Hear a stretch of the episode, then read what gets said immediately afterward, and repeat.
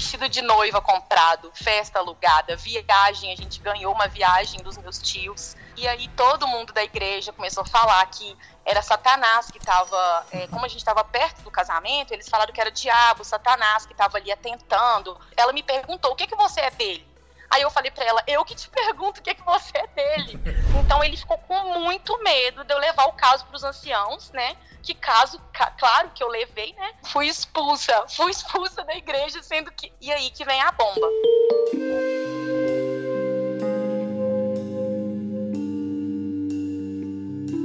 Faltando um mês para o casamento da Tati, ela descobriu que o noivo, que era filho do ancião da igreja, tinha uma namorada.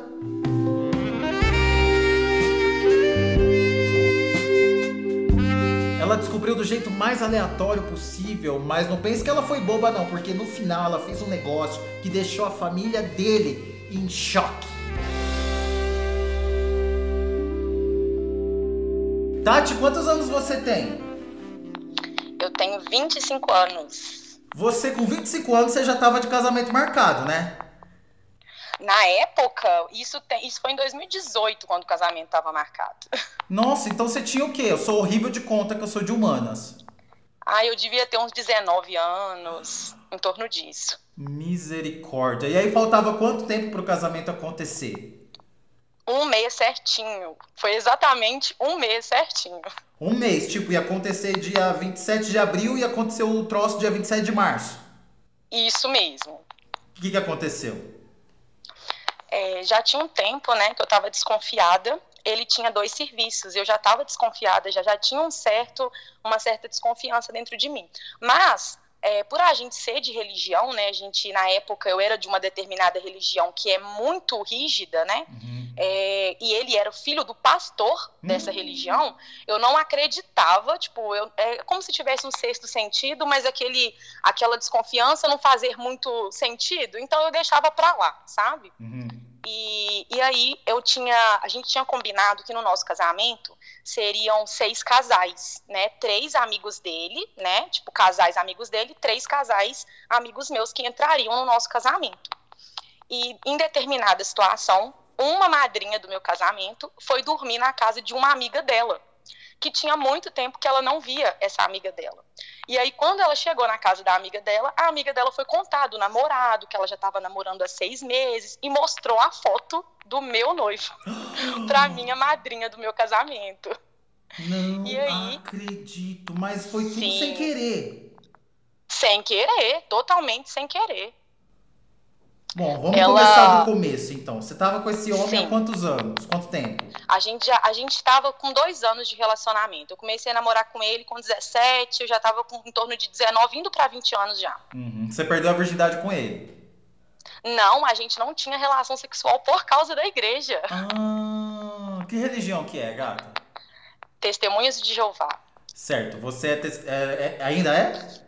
Não, sou desassociada por causa do meu atual casamento. você era testemunha de Jeová e aí vocês, Sim. vocês namoravam para casar direto, então? Para casar mesmo. Uhum. E aí quando você namorava esse cara, ele era legal? No, no, início do relacionamento era muito legal. Inclusive, é, muitas famílias da religião ficaram com raiva da minha família quando eu e ele começamos a namorar, porque ele era um, um um cara que todas as mães queriam que as filhas namorassem com ele. Então, todo, muitas mães ficaram com raiva da minha família por a gente estar tá namorando. Entendi. Ficaram com inveja, né? Sim. Aham. Uhum. E ele era filho do pastor? Sim, no caso ancião, né? É pastor, mas dentro da organização eles falam ancião. Tá. E aí vocês tinham um relacionamento de namorico, beijinho, é, dentro de casa, na sala de casa junto com a família. A gente saía algumas vezes, mas era proibido sair é, sozinhos, né? A gente sempre saía acompanhado de outro casal. Uhum. Então você só sabia o que era namoro na mão desse cara? Sim. Certo, e aí? Vocês estavam namorando e você começou a perceber que tinha alguma coisa errada quando? Quando ele começou a ter um ciúme totalmente tóxico e sem cabimento. Eu não podia encontrar com as, com as minhas amigas, eu não podia sair para fazer nada Nada, nada, nada. Tudo ele ligava o tempo inteiro. Quando eu estava no serviço, que eu era babá na época, ele me ligava. E se eu não atendesse, ele já achava estranho e já dava uma certa confusão. E aí, determinada, determinado dia, que foi quando eu quase, foi antes do acontecimento de eu descobrir a traição, eu quase terminei, quando eu saí com a minha melhor amiga para comer um cachorro quente e ele me xingou toda, todo quanto é palavrão que você imaginar, de baixo calão, ele me xingou. Uhum. E aí, nesse dia, eu pensei em terminar, porque eu sempre tive comigo que o relacionamento, se ele não tá saudável, no casamento ele vai piorar. Sempre tive isso na minha cabeça. E como já não tá, ele já estava sendo grosso demais, eu pensei, quando eu me casar com esse cara, ele vai acabar com a minha vida, né? Se eu não tô podendo sair com as minhas amigas hoje, imagina depois que eu tiver casada. Uhum. E aí ele me xingou toda e aí eu quis terminar. E aí todo mundo da igreja começou a falar que era Satanás que estava, é, como a gente estava perto do casamento, eles falaram que era diabo, Satanás que estava ali atentando, colocando pressão para a gente não conseguir se casar, porque era isso que o diabo queria, né? Que o diabo não gosta de casamento. Uhum. Foi essas palavras que foram usadas. Ele não foi, hora nenhuma, ele foi chamado a atenção pela forma que ele tinha falado comigo.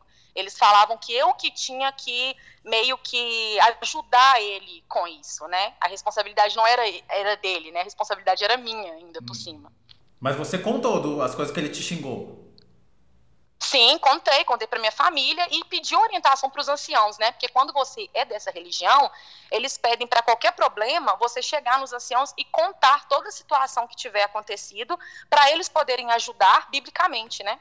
Uhum. E o que, que os anciãos falaram? que eu tinha que tentar conversar que isso era é, o diabo, porque como a gente estava perto do casamento, isso era o diabo atentando a gente para a gente não se casar. Entendi. A sua família concordou com os anciãos? Concordou com os anciãos. Então, para todo mundo, você que tinha que se virar ali para resolver o BO do cara que era agressivo. Sim, exatamente. E aí você fez isso? Fiz, fiz isso. Hum. E aí, em seguida, uma semana e meia depois, duas semanas mais ou menos, que aconteceu o caso da minha madrinha, da minha madrinha ligar, tipo, para mim e me chamar no WhatsApp e me mandar a foto do meu noivo. Inclusive, era uma foto que eu nunca tinha visto. Mas até então você estava na expectativa do casamento. É um casamento com cerimônia? Sim, inclusive a minha mãe é, pagou 40 mil reais numa festa de casamento, tava tudo pago.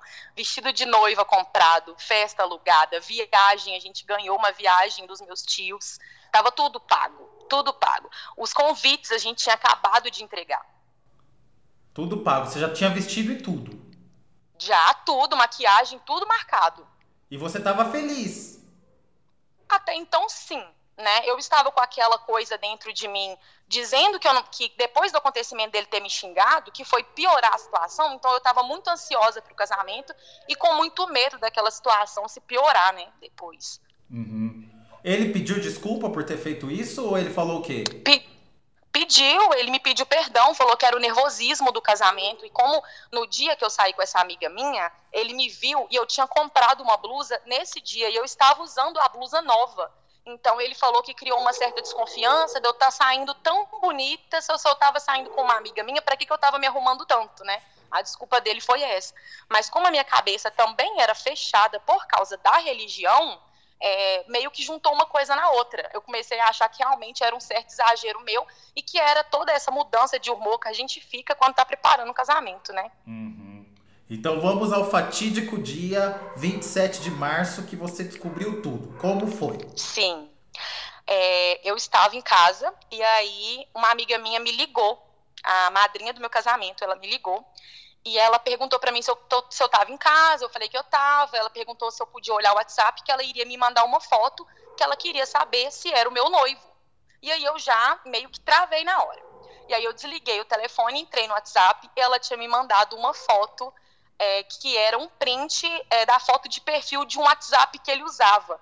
Porque, no caso, é, ele tinha duas vidas praticamente, né? Ele tinha um WhatsApp para conversar com a namorada e tinha um WhatsApp para conversar comigo. E ele tinha duas redes sociais também. Ele tinha um Facebook que era é, relacionamento sério com ela e bloqueado todas as nossas nossa família, nossos amigos, e tinha o Facebook comigo, que era noivo comigo, tinha todo mundo, mas era bloqueado a família, os amigos dela. Gente, eu tô chocado, mas com o mesmo nome? Com o mesmo nome. Mas e aí, ela te mandou uma foto? Me mandou uma foto. Como eu nunca tinha visto aquela foto, eu falei para ela: sim, é ele, mas na onde você arrumou essa foto? Aonde você conseguiu essa foto? Porque eu tô com ele há dois anos, tô noiva dele e nunca tinha visto, né? Aí ela foi me passou o contato da menina, que é amiga dela e que namorava com ele há seis meses. E ela falou: vocês vão ter que conversar. E aí eu adicionei ela no WhatsApp e a menina me chamou e aí que veio a bomba. Veio prints, veio áudios, presentes, foto de aliança. Eles estavam namorando há seis meses de aliança e tudo. Meu Deus, mas aí a sua amiga, que é a madrinha, ela já falou no WhatsApp o que que era? Falou, ó, oh, ele namora com a Já, amiga. não, ela só me falou, você precisa conversar com essa amiga minha aqui. Ela não falou o que que era. Ela falou, você vai conversar com a, com a menina, né? Eu fui, chamei a menina e a gente começou a conversar. Uhum, mas aí você chamou a menina e falou o quê? Eu falei com ela, olha, é, a fulana, né, minha amiga, pediu para eu te chamar, eu quero saber o que está acontecendo relacionado ao fulano, né, que eu não vou falar o nome. Uhum. Mas aí ela foi me mandando as conversas, me mandando print. Ela falou, é, eu quero saber que, que ela me perguntou o que que você é dele. Aí eu falei para ela, eu que te pergunto o que, que você é dele. e aí a gente começou a conversar e ela foi me mandando tudo e eu também fui mandando tudo para ela, foto de aliança, fotos no nosso chá de panela. Aí você foi mandando as coisas para ela e ela mandou o que para você? Sim, ela me mandou print das conversas dele, fotos deles em restaurante, é, mandou foto da aliança, com a escrita dentro da aliança, com a data do relacionamento, que já tinha seis meses que eles estavam juntos. Me provou tudo. A família dela também não sabia de nada. Era o primeiro relacionamento dela também. É, ela não sabia o que estava acontecendo e a gente foi trocando mensagens. E aí a gente teve a brilhante ideia de não estourar naquele momento. A gente, a gente ficou 48 horas conversando trocando mensagens, mandando provas uma para outra, uhum. sem falar nada com ele e agindo com ele como se nada tivesse acontecendo. Mas ela também é mormon? Não, ela não é da religião e ela também não sabia que ele era da religião. Então, com ele, com ela ele fazia amor. Isso, exatamente. Você perguntou isso para ela? Perguntei. Hum... O que, que ela Perguntei. respondeu exatamente? Inclusive, Inclusive, é, ela me contou que ela estava com suspeita de gravidez há três meses antes de eu descobrir a gravidez dele. E aí ela descobriu que realmente ela não estava grávida, graças a Deus, né? Graças a Deus. E aí, como você se sentiu com tudo isso, gata? Porque ele é filho do. Como chama mesmo? Não é pastor, é o quê? Ancião. Ele é filho do ancião. Você estava de casamento Sim. marcado, você virgem, e ele namorando com outra e fazendo amor com outra. Sim, exatamente assim, na hora, o meu mundo desabou, desabou. Eu acho que eu fiquei, devo ter ficado umas duas horas chorando sem parar. E a minha mãe também, na hora, ela não sabia o que, que tinha acontecido e eu não conseguia falar. Eu fiquei umas duas horas só para tentar raciocinar direito o que estava acontecendo e esperei, fiz o combinado com a menina e a gente esperou e ela foi me mandando as conversas durante os dois dias. E os dois dias ele veio na minha casa, na casa da minha mãe na época, né? Ele foi até a casa da minha mãe, eu tentando, tipo assim, aquele ódio dentro de mim, eu segurando para não falar nada e a minha família também, porque até então a minha mãe também ficou sabendo e, e me ajudou a fingir que eu não sabia de nada. Caramba. E aí, quando, quando deu o terceiro dia, né? Quando foi para o terceiro dia, nesses dois dias que a gente ficou fingindo que estava tudo bem, é, durante a madrugada, ela mandava print para mim que estava conversando com ele. E aí eu chamava ele, é, chamava ele perguntando o que, que você está fazendo, enquanto ele estava conversando com ela, né? para ver o que, que ele ia me falar. E ele sempre inventava uma desculpa. E aí, na terceira vez que eu perguntei, que eu fiquei numa insistência, aí ele já me xingou e já falou comigo: Eu tô resolvendo coisa com meu patrão. O que, que você tá me enchendo o saco? Já foi desse jeito. Isso no terceiro dia. Aí eu mandei todos os prints que eu tinha para ele de uma vez só. E aí, na hora que ele viu os prints, ele veio correndo para casa da minha mãe. Foi correndo para casa da minha mãe. E na hora que chegou lá, foi um barraco foi um barraco que você não tem noção. Não, eu calma, peguei gata. É, Vai aliança, com calma, porque a gente quer dele. saber tudo. Você mandou os prints e ele na hora falou Sim. o quê? Não falou nada. Não, eu só mandei os prints e não respondi mais no WhatsApp. Eu falei, é realmente você tá conversando com seu patrão, né? E mandei todos os prints para ele. Uhum. E aí, na hora que ele viu os prints, ele foi, foi me ligando, foi tentando conversar comigo, eu não estava atendendo a chamada mais, né? Parei de responder o WhatsApp, e aí ele veio para casa da minha mãe. E aí ele chegou na casa da sua mãe, que era onde você morava também, né? Sim, exatamente. E aí, ele chegou, bateu no portão? chegou e meu padrasto foi atender ele. E aí ele já foi entrando. E a gente começou a bater boca. E ele dando um de inocente ainda, depois de todas as provas que eu tinha, ele me entregou o celular e falou comigo: pode ler meu celular. Só que eu sabia que o WhatsApp que ele usava para conversar com a menina não era o mesmo que ele conversava comigo. Uhum. Era outro número. Provavelmente outro celular, né? Na hora que ele foi me entregar o celular, que eu fui pegar o celular, minha mãe não deixou, porque ela sabia que eu ia quebrar o celular dele. E ela falou na hora, ela não entrega o celular para ela, porque ela vai quebrar seu celular e eu não vou te dar outro. E aí foi o barraco total. Depois disso, eu, ele desceu as escadas, eu joguei a caixa de aliança na cara dele e aí ele foi embora. Mas esse barraco total é vocês falando o quê? Ele o tempo todo negando? Ele não admitiu? O tempo inteiro. Hora nenhuma ele assumiu os erros dele. Ele falou que era coisa forjada, que era print forjado. Eu falei para ele, eu tenho foto de vocês juntos. Ele falando que era coisa forjada. Ainda tentou convencer minha mãe e quase convenceu minha mãe da inocência dele como se fosse outra menina tentando destruir o lindo relacionamento que a gente tinha, né? Uhum. Mas você estava decidida.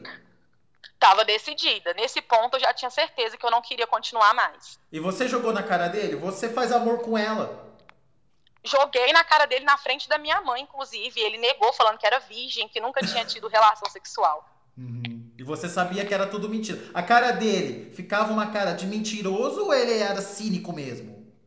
Ele ficou com cara de assustado, ele suava, porque no caso, na religião testemunha de Jeová, se você tiver relação antes do seu casamento, você é desassociado, que é igual ser expulso. Quando você é expulso, a congregação inteira é proibida de conversar com você, inclusive familiares que são testemunhas de Jeová também.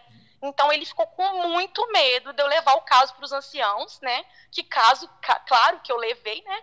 E ele ficou com muito medo. Eu acho que ele ficou com mais medo do que aconteceria com ele do que a real situação mesmo. Uhum. Mas aí então ele saiu da tua casa expulso. Expulso. Inclusive, o meu, na hora que ele aumentou o tom de voz comigo, aí o meu padrasto entrou no meio e falou para ele: vai embora da minha casa, porque você já tá sem razão e você ainda tá gritando. Vai embora da minha casa. Aí na hora que ele saiu, eu joguei aliança na cara dele, a caixinha com aliança em tudo, que ainda fui burra, né? Porque eu devia ter pegado a aliança e vendido. vendido. Uhum. Mas eu joguei na cara dele, ele pegou a aliança e foi embora. E aí? E aí, que quando eu fui conversar com os anciãos e mostrar é, as conversas e tudo, os anciãos levaram na brincadeira. Falaram que a gente. Perguntaram para mim: você quer que a gente conversa com ele? Eu falei: não, não é esse o propósito. Aí eles começaram a rir, falando que com certeza a gente voltaria. E eles leram alguns textos que falavam a respeito do amor, de como se constrói um amor. E aí que vem a bomba. Eles pediram para eu tentar conversar com ele para a gente entrar em um acordo que eles tinham certeza que a gente iria se casar, iria ter um casamento feliz. E aí eu cogitei, conversei com ele e falei com ele, olha, me dá uma semana para ver se eu consigo continuar com isso. Olha pra você ver o nível que chegou. Doida. De eu chegar a pensar em perdoar. Hum. Totalmente doida, descontrolada. Totalmente doida, descontrolada. E com muito contrato já pronto aquela, aquela coisa toda pronta e eu fiquei preocupada em ter que chamar tipo todos os convidados para desmarcar e fica aquela situação desconfortável de todo mundo sabendo que você desmarcou um casamento faltando uma semana, fica aquela fofocaiada dentro da igreja, né? Uhum. Que todo mundo fica se perguntando o que, que aconteceu. E normalmente a culpa sempre cai para a mulher, né? Claro. Aí você chamou ele para conversar? Chamei. E aí, nesse tempo que eu pedi ele, eu pedi um tempo é, para pensar uma semana. E aí, nessa semana, que eu, inclusive, é, isso é meio complicado de contar. É, quando é, eu pedi a semana, né, de tempo, e aí, nessa semana, um dos padrinhos do meu casamento, tipo, no caso, é, do meu lado, né? Eu tinha um melhor amigo, tenho um melhor amigo, né? E esse melhor amigo, na época, ele tinha acabado de terminar o relacionamento dele, foi na mesma semana que ele também descobriu traição. E aí ele me ligou, que eu contava tudo para ele, contei para ele o que, que tinha acontecido comigo. Ele falou: Poxa, eu vou ir na sua casa para a gente conversar, porque eu e ele sempre tivemos essa intimidade de falar sobre os nossos problemas, que a gente é, era amigo desde o ensino médio. Então já tinha muitos anos que a gente era amigo.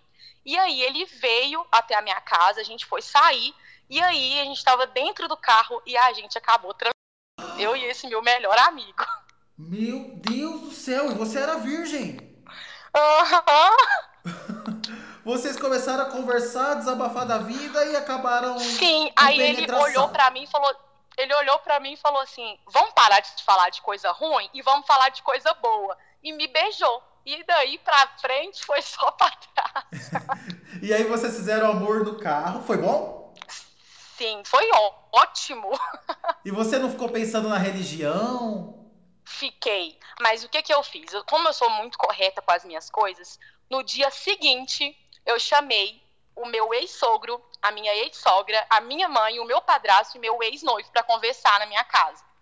Na hora que eles chegaram, eu fui e falei com ele assim, na frente de todo mundo, eu falei com ele, olha, se você me amasse realmente, você não tinha me traído seis meses com outra garota de aliança e tudo. E se eu te amasse de verdade, eu não tinha transado com o cara ontem, na frente de todo Ai, mundo. Ai, meu Deus, que conf... Ai, nossa, calma, calma. Conta, continua. E aí todo mundo ficou olhando pra minha cara, tipo, como assim? Aí a gente terminou de vez. De vez mesmo. Ele foi pra casa dele, a família dele ficou em choque. Eu saí como uma vagabunda de toda a situação dentro uhum. da igreja, assumi o relacionamento com o meu melhor amigo, é, fui desassociada, fui expulsa da igreja por causa disso.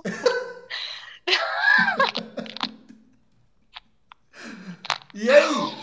Fui expulsa, fui expulsa da igreja, sendo que. E ele não, ele não foi. Eu ia te perguntar, mas aí você contou para os anciãos que ele também já não era mais virgem? Tudo, os anciãos já sabiam de tudo, contei tudo que tinha acontecido. Ele não foi desassociado e eu fui desassociada, sendo que eu fiz, tipo assim, nem perto do que ele fez, né? Mas como que é ser expulso da igreja? Alguém te chama e fala, você tá fora? Eles chamam a gente para uma comissão judicativa que chama. Nessa comissão vai quatro irmãos, né, os anciãos, os principais anciãos da congregação, né? Eles chamam a gente para conversar. E aí eu entrei dentro dessa salinha e é uma salinha reservada dentro da igreja mesmo, tem outra sala lá dentro. E aí eles conversam comigo, perguntam detalhe de tudo que aconteceu, detalhe mesmo. Quando eu falo detalhe, eles perguntam tudo. Eles perguntam se já fez é desse jeito. Uhum. Pergunta tudo. E aí eles me perguntaram tanto de coisa, e aí eu respondi, e no final eles falaram: olha, você realmente a gente decidiu que você vai ser desassociada porque a gente não sentiu que você se arrependeu do seu pecado. Ah, tá. E ele se arrependeu.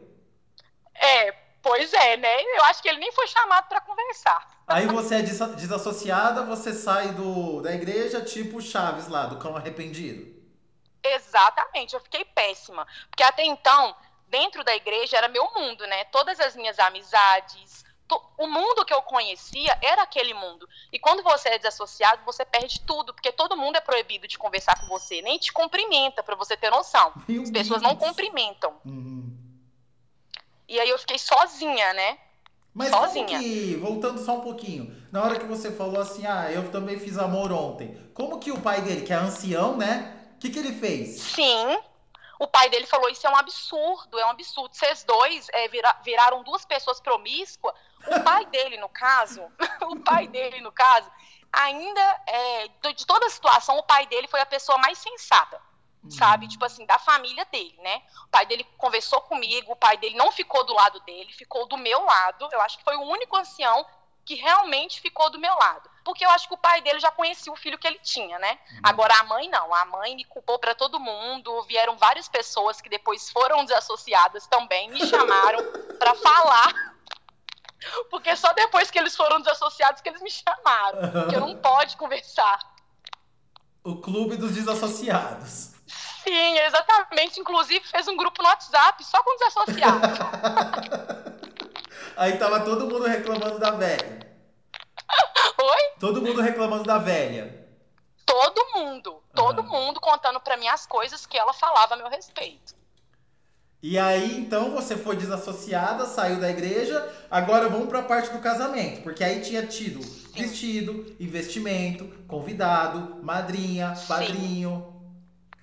Sim, eu tive antes, né, quando começou a, a, quando estourou a bomba, que todo mundo realmente ficou sabendo, antes de todo mundo ficar sabendo, eu chamei uma pessoa, um por um, para conversar, um por um, e falei, olha, o casamento foi cancelado, tô chamando para avisar que não haverá mais casamento.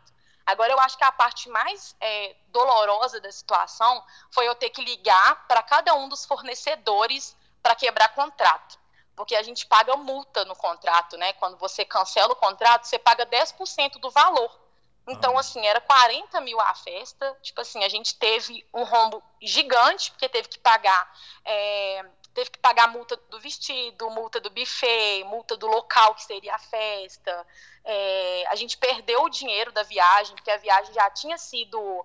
É, já tinha sido comprado e eles não aceitavam é, desmarcar eles só, eles só desmarcavam até um mês. Se passasse de um mês, eles não, não desmarcavam mais, né? Uhum. Aí a gente perdeu o dinheiro também, que foi, fez o que minha tia me deu, né? De, de lua de mel, o lugar que a gente ia passar, a gente ia pro topo do mundo. Uhum. É, passar uma semana no topo do mundo, que minha tia e meu tio me deram de presente, eu tive que ligar para todo mundo para desmarcar. Uhum. Você tem noção de mais ou menos quanto foi esse prejuízo? Aí eu acho que foi em torno de 15 a 16 mil reais o prejuízo. Uhum, que era seu, né? Seu mesmo. Sim, sim, era é meu e da minha família, né? No caso, eu já estava fazendo uma reserva de dinheiro há muito tempo. Uhum. Então, assim, a minha mãe ajudava com algumas coisas, mas assim, a gente foi comprando as coisas aos poucos, foi planejando aos poucos, então foi muito gasto, né? Certo. E aí você teve também que dar satisfação para o povo da igreja, que eu imagino que seja uma sociedade pequena, assim, onde todo mundo se conhece. Sim, exatamente. Eu não tive que dar porque eu fui desassociada. Então ninguém me procurou para saber. Ninguém me procurou para saber. Todo mundo realmente virou a cara para mim. Inclusive minha melhor amiga de anos, tipo assim, uma das minhas melhores amigas, né, que a gente foi que a gente cresceu junta, a gente não conversa mais por causa disso. Mas durante, por exemplo, quando acabou o, o, noivado, até você ser desassociada, ninguém ficou sabendo nesse período? Não, não ficou. Foi na mesma semana. É, acho que foi numa terça-feira que, que foi a que a gente desfez tudo, que eu chamei a família dele, né? Uhum. E a gente conversou. Na quinta-feira, eles me chamaram para conversar. E aí eu fui desassociada na quinta-feira. Aí, quando foi na outra quinta-feira, uma semana depois, eles anunciam dentro da igreja, no microfone, para todo mundo ouvir, o nome completo Gente. e fala: essa pessoa é desassociada, ela não é mais testemunha de Jeová. Aí todo mundo fica querendo saber, mas ninguém me chamou para perguntar. Eles não têm piedade nenhuma de te expor? Piedade nenhuma de expor. E como ele não foi desassociado e ele continuou lá dentro, para todo mundo era eu que tinha pecado, né? Ah, Era devem achar que, que você merda. é a traidora lá. Sim, exatamente. Uhum. E aí, Mas então, não acabou. você, esse era seu mundo, né? Porque você foi criada nisso, seus amigos eram disso, seu namorado era disso, tudo era disso. Exatamente, a minha vida inteira lá dentro. Inclusive a família de parte de mãe também, é todas testemunhas de Jeová. E desde quando eu fui dissociada, eu não viajo para lá. Uhum. E aí, o que, que aconteceu não vejo, não converso disso? Você com a minha ficou família. mal? Você ficou o quê? eu fiquei depressiva. E, e o, o, pior é que ele começou a me ameaçar e a me perseguir. Além de eu ter sido desassociada, ele começou a mandar mensagem querendo me extorquir. E aí aconteceu uma coisa pior ainda. Oxi. Que foi o seguinte: ele falou comigo, ele estava me seguindo, eu ia nos lugares, ele aparecia nos lugares, e ele começou a perseguir minhas amigas também, que ele não gostava, as amigas que ele não gostava. Uhum. E aí ele teve um carnaval, e aí eu acho que era pré-carnaval, algo assim e aí ele foi no carnaval, inclusive que é proibido, né, para testemunha de Jeová, e encontrou uma amiga minha lá, que é uma amiga que nunca gostou da cara dele e ele sabia disso. E na hora que ele viu essa amiga, ele pegou uma garrafa de cerveja para estourar na cabeça dela lá, Nossa. no carnaval. Para você ter noção. E aí ele me chamou falando que se eu quisesse paz, era para eu pagar ele 5 mil reais que ele me deixava em paz. Do nada? Do nada. e aí? Ele falou, olha, porque no dia que ele ameaçou minha amiga, eu chamei ele xingando ele todo. E ele foi e falou comigo, olha, você quer paz? Então você me dá 5 mil reais que eu fique em paz. E eu tava naquela. Na, tinha acabado de ser desassociada, eu tava com a cabeça tão bagunçada que eu ainda fui caçar empréstimo para pagar ele os 5 mil reais. E você deu os 5 mil reais? Não, não cheguei a dar os 5 mil reais porque eu tomei golpe. Golpe de quem? Tem um grupo de estelionatário que eles fingem que vão fazer empréstimo e aí eles pedem um valor de entrada para documentação. Você dá o valor de entrada, eles somem. E foi exatamente o que aconteceu comigo. Eles pediram 10% dos 5 mil, eu fiz a transferência dos 500 reais e eles desapareceram com o dinheiro. E aí ele parou de te perseguir ou continuou? Continuou me perseguindo. Quando eu comecei a me envolver com o meu atual, né, que era meu melhor amigo, uhum. ele começou a ameaçar ele também. Ele pegava, ele me buscava e ele mandava pessoas me vigiar. Então ele sabia a placa do carro, aonde meu, eh, meu atual é, morava, aonde ele fazia faculdade.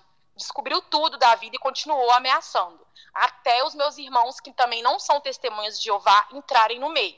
Quando meus irmãos entraram no meio, que ele foi parar de me perseguir. Entrar no meio ou é dar um chega pra lá nele? É, meus irmãos, é, ele me seguiu. Nessa época eu estava trabalhando de cuidadora de idosos. Uhum. E aí ele me seguiu até a porta do meu serviço. E eu trabalhava noturno. Eu saía do serviço às 7 horas da manhã. E aí ele ficou parado na porta do meu serviço. Na hora que eu saí, ele ficava só me olhando, ele não falava nada. E aí eu tive uma crise de ansiedade fortíssima, claro. comecei a passar mal. Uhum. Liguei para minha mãe e meu padrasto me buscou. Aí o meu padrasto mesmo que ligou para meus irmãos e contou o que estava acontecendo. E aí você já não era testemunha, você não pensou em Já não era ele? mais. Oi? Você não pensou em denunciar ele porque você já estava desassociada. Eu pensei, inclusive, é, eu cheguei até a, a ir até a polícia e eles me falaram que o que eles poderiam fazer era uma medida protetiva de até 100 metros. Só que ele não morava nem a 100 metros de distância de mim. Ele morava na rua de cima, né? Uhum. E eu fiquei com muito medo de denunciar e a situação piorar porque como ele era visto como uma pessoa muito correta, muito certinha, caladinha aí na dele, eu tinha medo das consequências que aquilo poderia trazer para mim, porque nesse momento eu já não tinha apoio de mais ninguém. Eu tinha apoio de pessoas que não eram da religião, que eram poucas, né? Porque meu mundo era dentro da religião. Uhum. E você continuou sua vida, então você não sofreu por ele exatamente, né? Por ele não. Só que com o tempo, né, eu desenvolvi síndrome do pânico, eu desenvolvi depressão, ansiedade, e aí eu tive que tomar remédio controlado por muitos anos, né? Eu fiquei dois anos fazendo tratamento psicológico. Uhum. E quando que ele parou de te seguir, de perseguir? Ele ficou, assim, um ano e meio me perseguindo. Um ano e meio. Ele me seguia, ele ia até a porta da casa do meu atual, ele passava de carro onde a gente estava, ele ia em eventos que ele descobria que eu estava, ele ia até o evento e ficava lá olhando, esse tipo de coisa. Uhum. E para todo mundo ele era um santinho. Exatamente. Inclusive, quando eu levei as provas das ameaças, eu levei para os anciãos também a prova das ameaças, né? Depois que eu fui desassociada, eu ainda conversei com os anciãos, chamei para conversar e mostrei as provas que eu tinha de áudio dele, é, de é, prints né, de conversas que ele fala, que ele me ameaçava, ele, ele falava que eu ia acordar com a minha boca cheia de formiga, ele falava esse tipo de coisa. E quando eu levei para os anciãos, a resposta que eles me deram é que eles não aceitavam provas eletrônicas, porque poderia ter sido forjado. Meu Deus do céu! Então você estava totalmente sozinha à mercê desse cara. Sim, Sim exatamente. Uhum. E aí, nisso, você já estava namorando o mesmo cara que você perdeu a virgindade?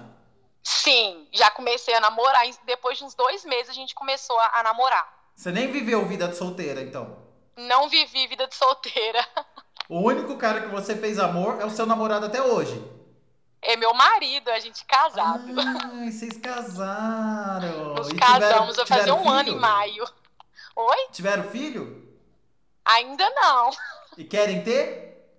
Queremos daqui uns dois anos. E hoje você tá feliz com seu marido? Tô feliz, inclusive na casa que eu ia morar com outro. Com outro. Mas aí também agora foram novos convidados, novos padrinhos, Sim, uma nova festa. a gente fez uma cerimônia pequena, só para nossa família, só para os amigos íntimos. Eu não tive a necessidade, eu não sei se foi o, o, a vontade de casar de noiva mesmo, de ter uma cerimônia que passou pelo trauma que eu tive, então eu fiz algo bem pequeno mesmo. A gente casou no cartório, fizemos o um almoço para nossa família, nossos amigos e viajamos no mesmo dia à noite. E como você conseguiu refazer a sua vida fora do núcleo da igreja? Onde você arranjou novos amigos? Assim, como eu comecei um relacionamento em seguida e o meu melhor amigo, ele estava ciente da vida que eu vivia, do que acontecia comigo e ele não era de acordo com a religião, nunca foi. Ele sempre achou que aquilo era, um, era algo que me privava de ter novos amigos, de conhecer novas pessoas, inclusive de fazer faculdade, porque lá dentro também é orientado você não procurar faculdade, não procurar nada no mundo. Eles falam que é uma corrida contra o tempo, que não adianta você ficar ali tentando algo no mundo, porque o mundo vai acabar.